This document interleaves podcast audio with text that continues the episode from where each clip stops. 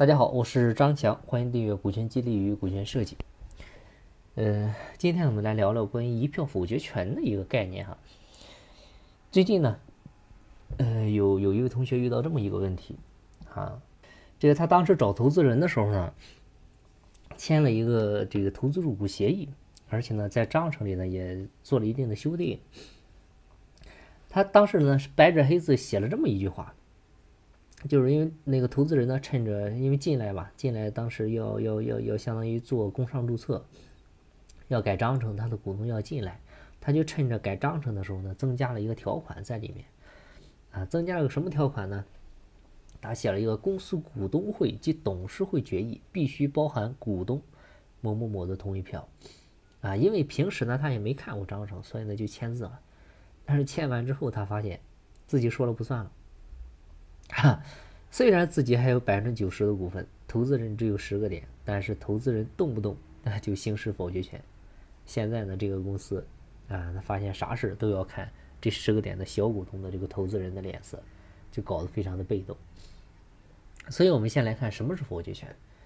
常规的理解呢，就是某一个股东或几个股东联合持股比例超过三分之一以上，他才能够拥有一家公司的否决权。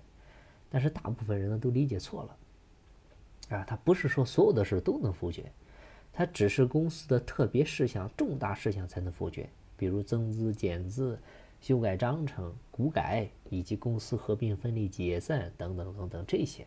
但是这些事呢，它平时会发生吗？它不会发生，对吧？所以其他事项基本都是普通事项、一般事项，它持股比例呢大于二分之一就能决定。所以这个否决权否决的事项呢很有限，啊，所以像刚才我们讲的这个否决权，它是比较流氓的否决权，它公司不管什么事儿，不管大事小事，不管特殊事项、普通事项，它都给你否决，所以像这种的并不常见。但是我们要明白啊，否决权的本质其实是指的控制权。那对于控制权，我们常规理解，持股比例过半，大于二分之一有相对控制权，对吧？大于三分之二绝对控制权。那否决权就是否决权，它怎么能算控制权呢？其实举个例子你就明白了。比如我在你公司有否决权，你提了一个议案，我提了各种问题，直接给你否决了。你如果想通过股东会决议的话，是不是要按照我的意思来进行修改？那修改了不满意，那我是不是可以继续提问题让你完善，直到你让你完善的我满意为止？啊，我才不会行使我的否决权。所以这本质上它不是控制权是什么？所以看似我持有的是否决权，本质上的是控制权，是这家公司的一个话语权，背后还是我说了算的问题啊。所以我们想一想，为什么要有否决权？你看，共享单车在几年前是非常非常火爆的，对吧？还甚至被誉为中国的新四大发明之一，对吧？那像 OFO 当年，啊，是个非常非常典型的代表企业，如日中天啊。但是好景不长。对吧？不到五年，不到五年就失败。啊，马化腾在总结 OFO 的溃败原因的时候呢，就说：“啊，这个本质上还是一个啊，一个 veto right 的问题。veto right 就一票否决权，它可以说是一针见血，一语中的。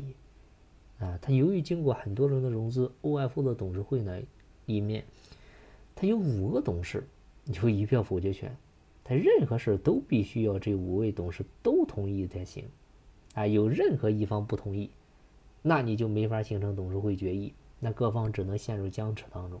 你看这么大的企业，它不是小公司啊，创始人有创始人的想法，投资人有投资人的想法，你不能说谁对谁错，所以在很多事情上各方都有分歧，他迟迟达不成一致，对吧？所以内部股东跟股东之间的内耗。它也成为了拖垮 OFO 的最后一根稻草，啊，到最后，啊，同为竞争对手的摩拜、卖身美团，创始人胡伟，啊，套现十五个亿，啊，成为了江湖传说。但是戴威呢，却深陷权力斗争，最后呢，演变成了跟资本的一个撕逼大战，到最后一无所有。所以这俩人截然不同的结局啊，还是令人唏嘘的。所以呢，我们一定要记住一句话：非创始人不要给否决权，除非你是这家公司的创始人，是带头大哥啊，是合伙人啊，这个这个为了保障这家公司的控制权，啊，需要给创始人否决权。一般情况下，合伙人先商量，达成一致了，创始人自然也不需要行使自己否决权。如果达不成一致，在否决权的震慑之下，创始人可以引导大家达成一致。非必要情况呢，也不行使自己的否决权，除非极端的情况。啊，创始人才会出面行使否决权。像任正非，他不就这样吗？他说华为不能是完全民主的公司，我必须有一票否决权。我现在在公司所处的位置是行使否决权，我没有决策权，已经实施了很多年。啊，现在由轮值 CEO 运作，效果非常好，所以呢，要继续啊努力的去实践和改进。像任正非他就说，我拥有否决权，但我没有否决过。我想否决的时候就去和他们商量。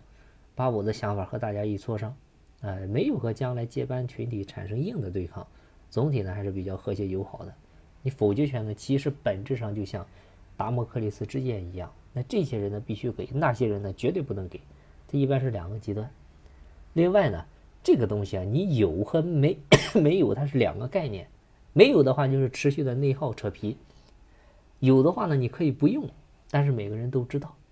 关键的时候，它能起到制衡的一个作用，啊，当然了，创始人呢也不能滥用否决权，滥用的话，你就是专制，就是独裁，没有群体智慧和群体决策，短期来看效率很高，但是长期的话，对公司肯定也是不利的。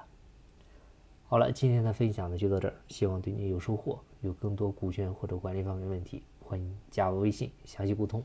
心不在西天，静在路上。我是张翔，下期再见。拜拜。